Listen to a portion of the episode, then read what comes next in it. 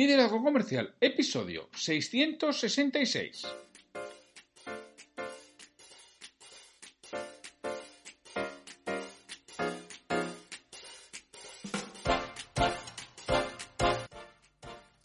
Muy buenos días, muy buenas tardes o muy buenas noches, según la hora en la que estés escuchando este podcast. Soy Pedro Valladolid y estás en Liderazgo Comercial. Y dentro de Liderazgo Comercial, el programa Escuela para Dueños de Negocio, que codirijo, copresento y tengo el honor de compartir con mi amigo Santiago Torres Escudero. Muy buenas tardes, Santiago, ¿cómo estás? Muy buenas, Pedro. Pues aquí estamos un lunes más para seguir hablando de, negocios, para seguir hablando de ventas, seguir hablando de, liderazgo, de todo aquello que le puede importar al, propietario de, una empresa. Perfecto. Hoy vamos a hablar de un tema eh, importantísimo, ¿verdad? Eh, recordáis que hemos hablado de las eh, cinco palancas que nos van a llevar a mejorar nuestros, nuestros resultados y nuestros beneficios.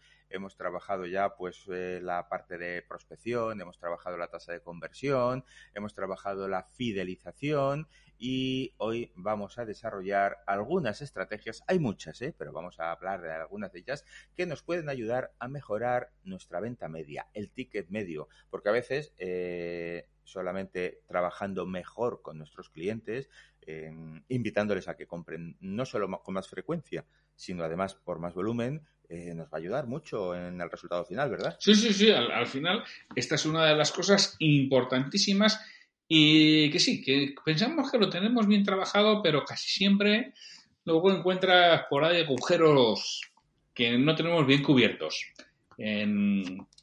todo este desarrollo de la venta media. Exacto. Pues vamos a dar, vamos a dar algunas claves que a nosotros nos gustan eh, son las más genéricas. Luego, en función mm, del negocio, de la tipología de negocio, de la zona de, que cada uno tenga, pues hay muchas más que podemos utilizar. Pero vamos a dar algunas claves que casi cualquiera de nosotros puede empezar a pensar, a desarrollar e implantar dentro de su empresa para mejorar la venta media. Pero, claro, para mejorar la venta media, lo primero que tenemos que saber es un dato, ¿verdad, Santiago? Claro, que cuál es la que tengo ahora. Eh. por cliente y por vendedor, que también es importante, y, ver la evolución. Y a veces te encuentras sorpresas, como que hay quien tiene una venta media de 100 y otro tiene una venta media de 160. Y dices, ¿y esto cómo es posible? Si están, venden lo mismo, están en la misma zona de 100, ya, pues hay gente que tiene 100 y gente que tiene 160. Y empiezas a descubrir cosas que ya sabías, pero aquí las cuantificas. Entonces, lo primero es datos. Si no tienes datos, todo lo que no mides, mm, será difícil que mejores. Claro, como ya sabes, si no, si no lo mides, no lo puedes, no lo puedes gestionar, y si no lo puedes gestionar, no lo puedes controlar. Entonces, el primero, medir cuál es mi venta media. Es verdad que por intuición sabes, ¿eh? dices, sí, sí, sí, más o menos lo sé, pero cuando tienes el dato dices, ostras, esto es otra cosa. Entonces, tener el dato es, es importante. Oye, ¿cómo calculas la venta, la venta promedio por, por cliente o por comercial? ¿Qué necesitamos? Por cliente es, muy sencillo. Es cuántas facturas le he emitido y, y... Y lo divido entre el número de clientes que me han comprado. Ya está. Ya está, así de fácil. Es decir, oye, que sí, que es verdad que tendré cliente, me sale una venta media de 2.500 euros, por decir algo, depende de tu, de, de, tu negocio. Joder, pero es que yo tengo clientes que me compran 20.000 y tengo otros que me compran 150. Sí, pero tu, media, tu venta media es 2.500 y eso es incuestionable. Todas las facturas que tú has emitido entre el número de clientes que te han comprado ¿eh? salen 2.500. ¿Que tienes algunos? Pocos, ¿eh? que te han comprado 20.000 o 30.000, maravilloso, igual les puede subir un poquito, pero imagínate todos los que te han comprado 200, 300, 400 y están muy por debajo de la media. Es que cuando tú consigues que el de 200 eh, te compre 400, mm, ya está subiendo el doble su venta. Y si consigues que el de 400 te compre 600, estás vendiéndole un 50% más. Y esos son la mayoría, porque siempre tienes unos pocos que te compran mucho y muchos que te compran muy poco. Vamos a trabajar con ellos. Sí, sí, sí, eso es lo primero que, necesitamos. Después, para mí, muy importante, es que tenga un objetivo de venta medio por cada cliente. aparte del genérico, luego por lo menos de, ese, de esa relación 80-20, coge el 20%, por, el, el 20 de esos clientes que te hacen el, el 80% de venta establece, mira cuál es la venta media y establece una venta objetivo con ellos. Y entonces empieza a darle a la cabeza. A ver qué puedo hacer para que, como tú decías antes, este tío en vez de que me compre 200, no, que me compre 210 o 220 en cada pedido que me haga. ¿Qué le puedo ofrecer? Pero individualizadamente. repito, a todos, hombre, no, a todos igual no hace falta pero sí a ese grupo de clientes, a clientes selectos, ¿no, Pedro? Sin duda, sin duda. Pero sobre todo, además, claro, una cosa mm, que, que, a mí me gusta y que hemos comentado alguna vez, cuando hemos hablado también de bases de datos ¿no? y de ordenar a los clientes por ABCD, si recordáis, y por nichos, es eh, tener claro también la potencialidad del cliente. ¿eh? Entonces, es decir, es que a lo mejor hay alguno que me está comprando 400 y es que me está comprando todo lo que él puede comprar pero es que hay otros que a lo mejor me están comprando 10.000 y me están comprando una infinitésima parte de todo lo que me podría comprar. Pues vamos a ver cuál es su potencial y con ellos es con los que establecemos el objetivo de venta media, ¿verdad? Es decir, ¿cómo puedo hacer para subirle? Porque es que tiene mucho más potencial, pero para eso tengo que analizar muy bien mi cartera de clientes y saber ¿eh? dónde están cada uno y qué perspectivas y posibilidades tienen. Y eso es tiempo. Párate, piensa y, pon por escrito qué es lo que podrías conseguir. Que para mí es el primer paso clave y que a veces nos olvidamos, ¿eh? porque estamos muy liados en hacer visitas. Sí, sí, hacer visitas es importante, pero esto también, ¿eh? Sí, hemos dicho muchas veces que es importante, más importante eh, que la velocidad es la dirección que llevemos. Es mucho más importante. Y a veces vamos muy deprisa a ningún sitio. Entonces, vamos a sentarnos y analizar la cartera de clientes y saber qué mm, objetivo de venta media tenemos por cada uno. Y después, a partir de ahí, tenemos eh, que ayudar también a nuestro equipo a que lo consiga, ¿verdad? Tenemos que transmitir y entrenar al equipo. Sí, tenemos que transmitir al equipo, que es otra de las cosas claves y esenciales, el que, oye, que sepan realizar lo que eso que hemos planteado, que puede estar aquí o puede estar en algún otro aspecto que vamos a tocar ahora, no sepan hacer. Y es cuestión de entrenamiento. que no me sale? Coño, entrenalo. Vamos a entrenarlo hasta que te salga medianamente bien. Y vamos, vamos, hasta que te salga medianamente bien, lo vamos a hacer en sala. Es decir, los experimentos con gaseosa. No me acuerdo quién era el que lo decía, que algún pensador de esto decía, los experimentos con gaseosa. Entonces vamos a hacerlo en sala. Y una vez que en sala te salga aceptablemente, tú ya te va a poner delante el cliente. Y ahora vamos a verlo. Y efectivamente es como las cosas se suelen mejorar. Porque dicen los grandes entrenadores que tú solo juegas como entrenas, ¿eh? Y esto es lo mismo. ¿Cuándo entrenamos? ¿Cuándo entrena nuestro equipo de venta? No, todos los días, no, pero eso compite. Y no compites igual a, cómo entrenas, ¿eh? Tú mejoras en función de cómo entrenas, no en función de cómo compites. Que es importante competir, muy importante. Para también entrenar y a veces lo dejamos. ¿Verdad, Pedro? Sí. Además, ahí siempre tenemos el ejemplo que ponemos habitualmente, ¿no? Es decir, vamos a ver, si Nadal es uno de los mejores tenistas del mundo, ¿Por qué entrena? ¿Por qué tiene además un entrenador? ¿Qué le va a enseñar el entrenador a Nadal si Nadal es el mejor? ¿Y por qué tiene un entrenador entonces? Y nosotros nos creemos que, como llevamos 20 años vendiendo, ¿eh? nadie tiene nada que enseñarnos y no entrenamos. Y todos los días salimos a jugar el partido. Y claro, no siempre tenemos el éxito que deberíamos, por muy buenos vendedores que seamos, porque necesitamos entrenar y necesitamos tener a un entrenador que nos ayude a mm, batir nuestras marcas, ¿no? Y, y sobre todo a ponernos en todas las situaciones, porque cuanto mejor entrenas, mejor improvisas después, sin duda ninguna. Y aquí hay otro punto importante, desde mi punto de vista, que es incentivar al equipo por hacer ventas mayores, por tener una, venta promedio mayor. Pues está bien, es nuestro trabajo y nos pagan por ello, pero si nos incentivan, igual pongo más foco en realmente en conseguirlo me anima más a, lograrlo y realizarlo. Sin duda. El, problema, el problema que pasa muchas veces es que tenemos sistemas de incentivos que no incentivan, ¿verdad? Y, nos hemos encontrado con muchos, ¿no? Que, lo que hacen es desincentivar. Incluso muchos sistemas de incentivos que no promueven, eh, digamos, la mejora y el esfuerzo comercial. ¿Por qué? Porque cuando tengo un buen sistema de, de comisiones eh, que va por tanto vendes, tanto cobras, pues llega un momento en que uno dice, bueno, pues yo cobro, pues no sé, da igual, eh, 1.400 euros de sueldo y cobro otros 1.000 euros de comisiones todos los meses, 2.400, soy capitán general. Y no me preocupo tampoco de mejorar ¿eh? sino manteniendo mi carterita de clientes, fidelizándola, eh, no hago mucho más. Con lo cual, es verdad que tengo un buen nivel de venta, pero no me esfuerzo porque mm, tengo un sistema de incentivos que me ayuda a acomodarme. Entonces, hacer, tener un buen sistema de incentivos que, ayude, que incentive el esfuerzo y la mejora de la venta nos va a ayudar a que nuestra gente crezca y nosotros también. Mira, yo voy a poner un ejemplo de esta misma mañana. Esta misma mañana, con un cliente me estaba hablando que habían modificado el sistema de incentivos y estaban muy orgullosos de lo que habían hecho, que se habían centrado mucho en el margen y que para ellos ahora era muy importante trabajar el margen y que, bueno, que una parte importante del incentivo de los vendedores era el margen. Y yo le pregunto, cuando estamos hablando de margen, ¿estamos hablando de porcentaje de margen o de margen bruto de aportación? Si me quedan los dos mirando, con dos personas, y me dicen porcentaje de margen. Digo, porcentaje de margen. Digo, ¿y qué sucede si a ese vendedor que tú le estás incentivando en porcentaje de margen le surge una operación importante de muchos euros, pero claro, que el margen es más pequeño. Se quedan mirando. No me jodas. Como las vacas al tren, ¿no? dices tú. Sí, sí, no, no te jodo, pero ¿qué pasa? ¿Tú qué crees que va a hacer el vendedor? dice, joder, igual no haces esa operación.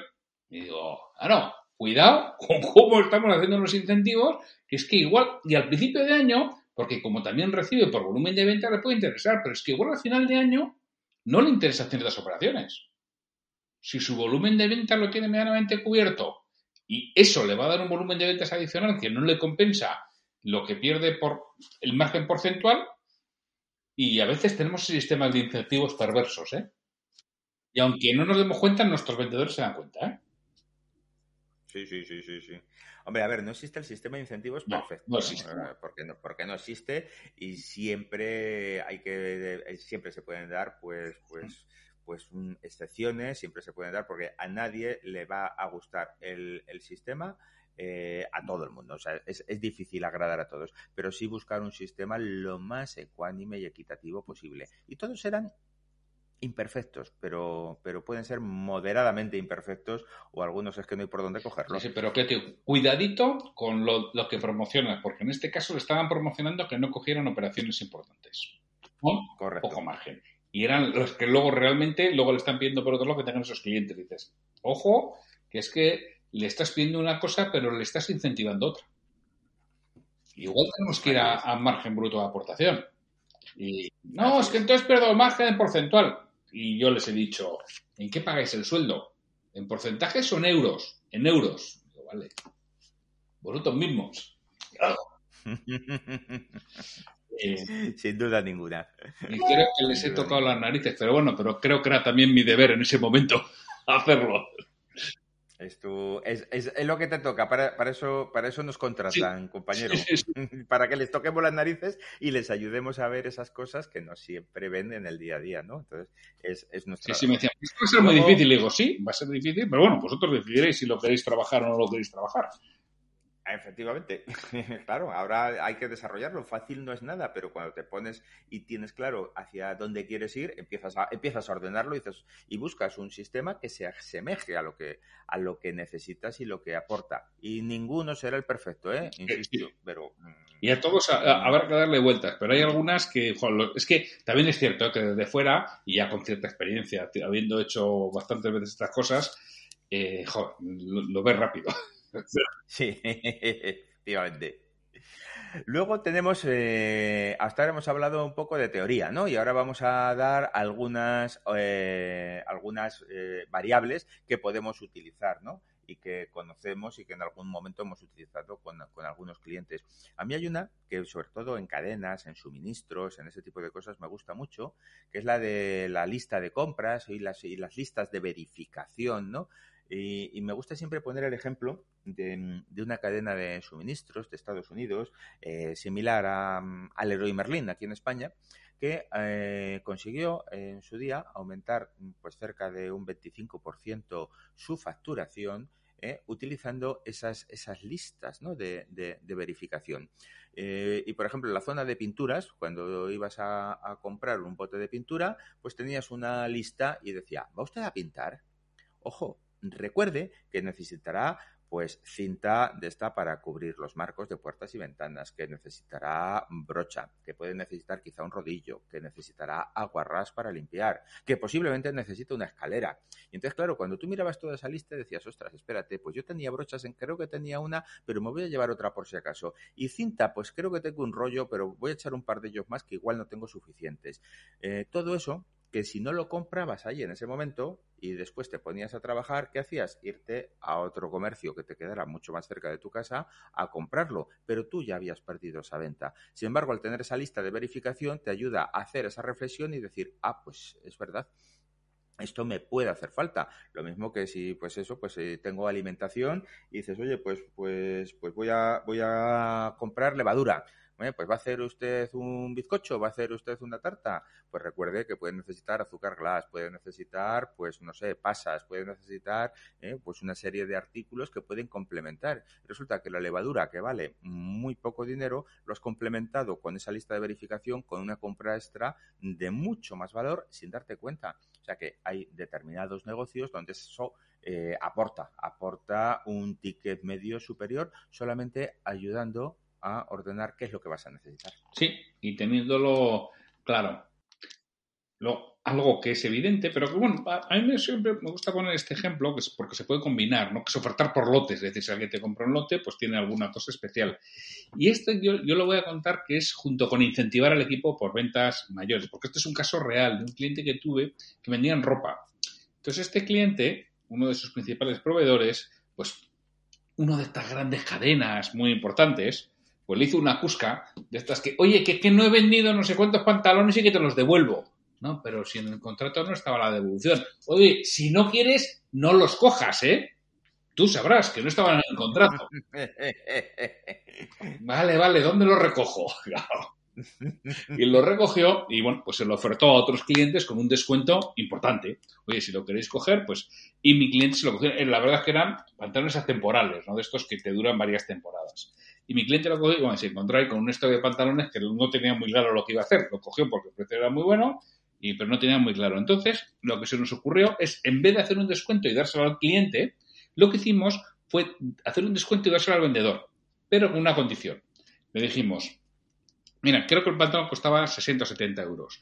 Le dijimos, mira, por cada pantalón que vendas te vamos a dar, creo que eran 10, estoy en duda si eran 10 o 15 euros lo que le íbamos a dar por cada pantalón, pero con una condición. O sea, en el ticket tiene que haber productos por importe de más del precio del pantalón.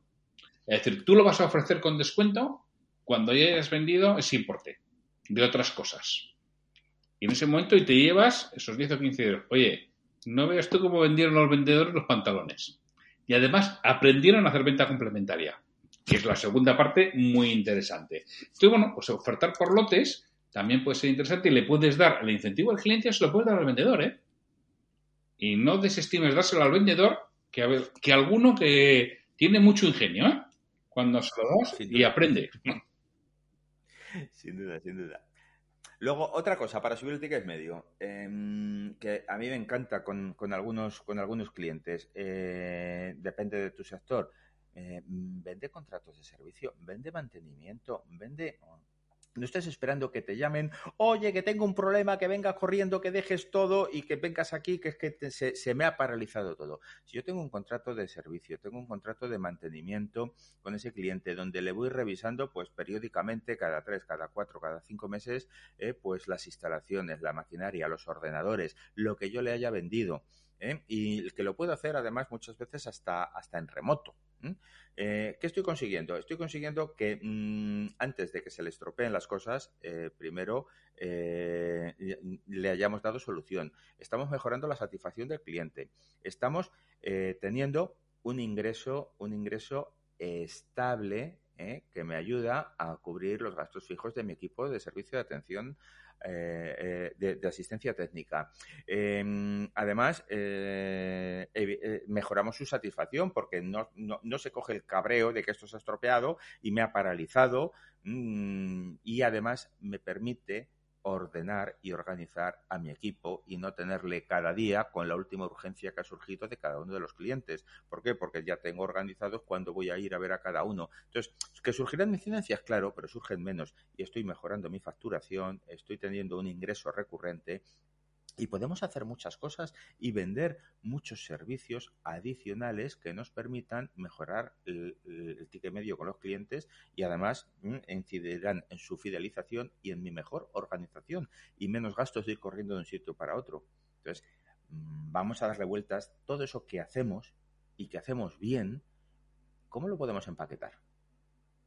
Y, y es pensar, ¿eh?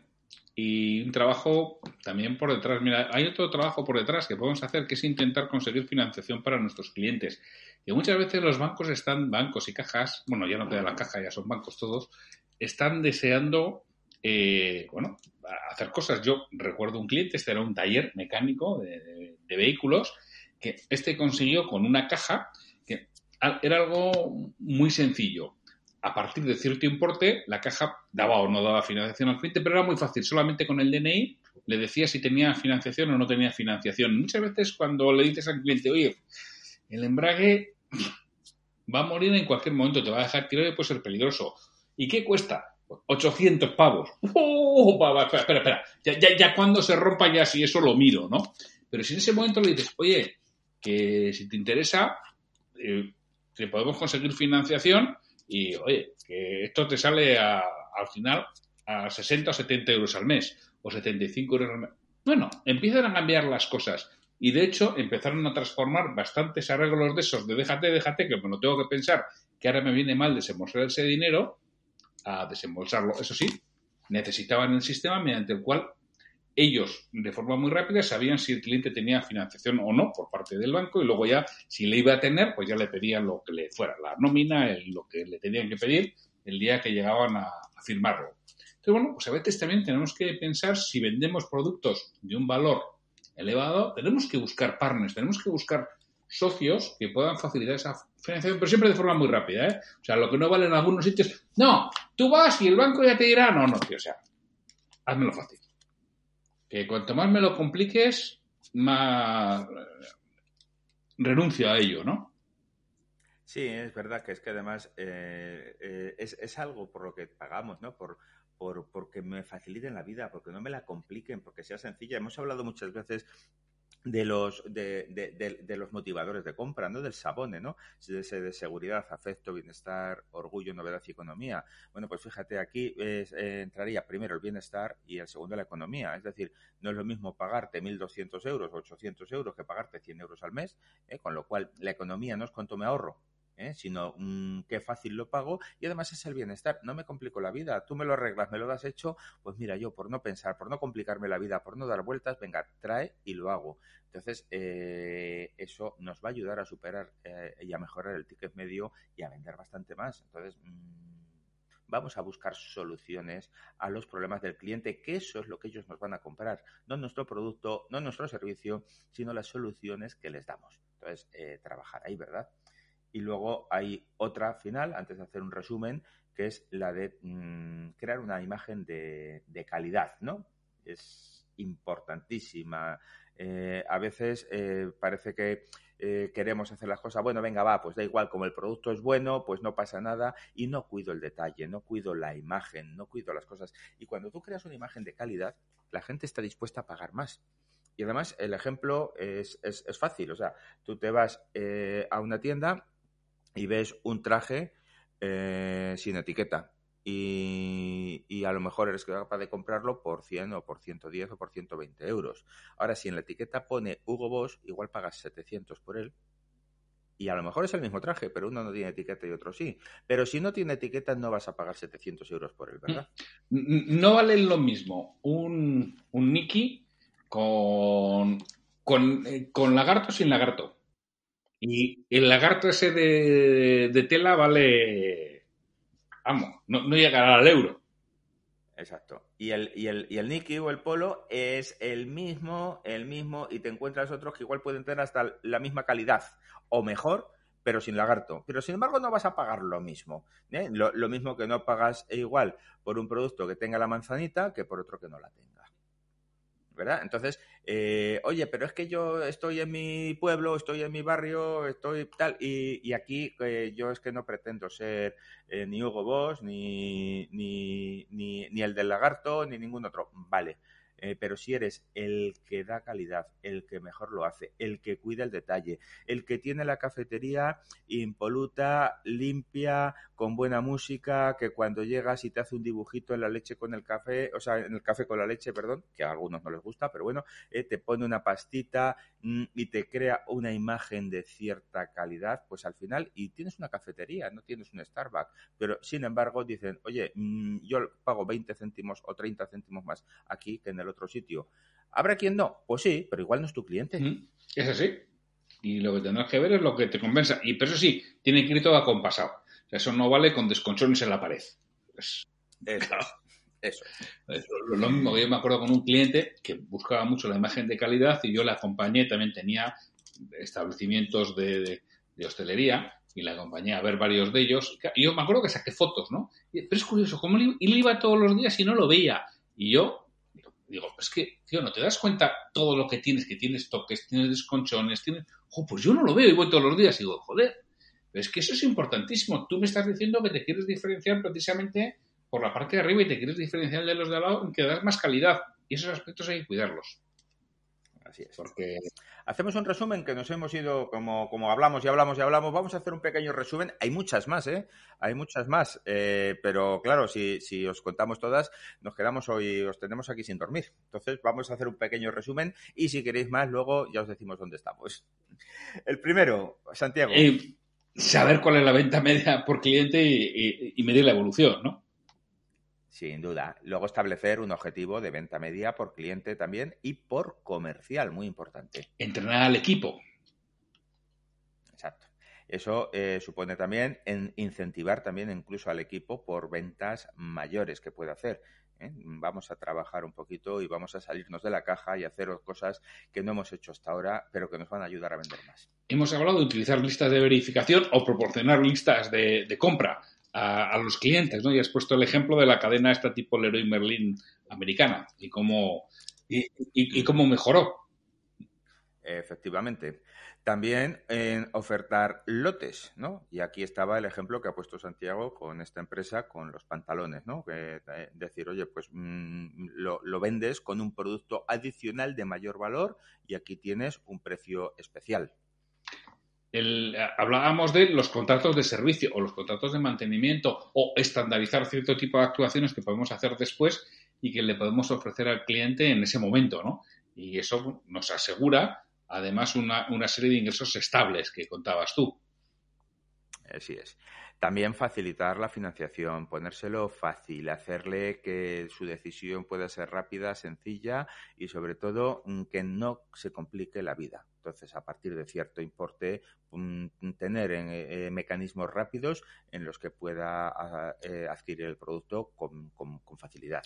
Y hablábamos de la importancia, si quiero vender a precios más altos, tengo que tener una imagen de calidad acorde a lo, acorde a lo que quiero realizar. Si no, no soy consistente y eso hay que irlo trabajando siempre de manera permanente.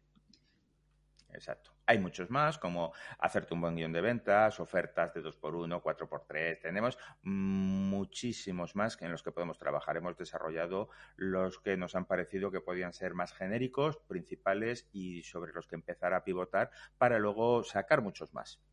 Así es, pues bueno, pues con esto ya nos despedimos hasta el lunes de la semana que viene, en que pasaremos lista a ver si están. Oye, Pedro, si quieren saber más o si quieren que les ayudemos con, con esta venta media con ellos o con su equipo, ¿dónde nos localizan?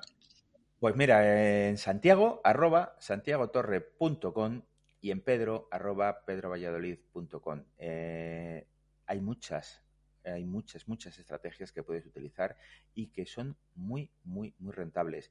Eh, aprovechalas. Y bueno, pasamos lista, ya lo sabes. Hasta el próximo lunes. Hasta el lunes.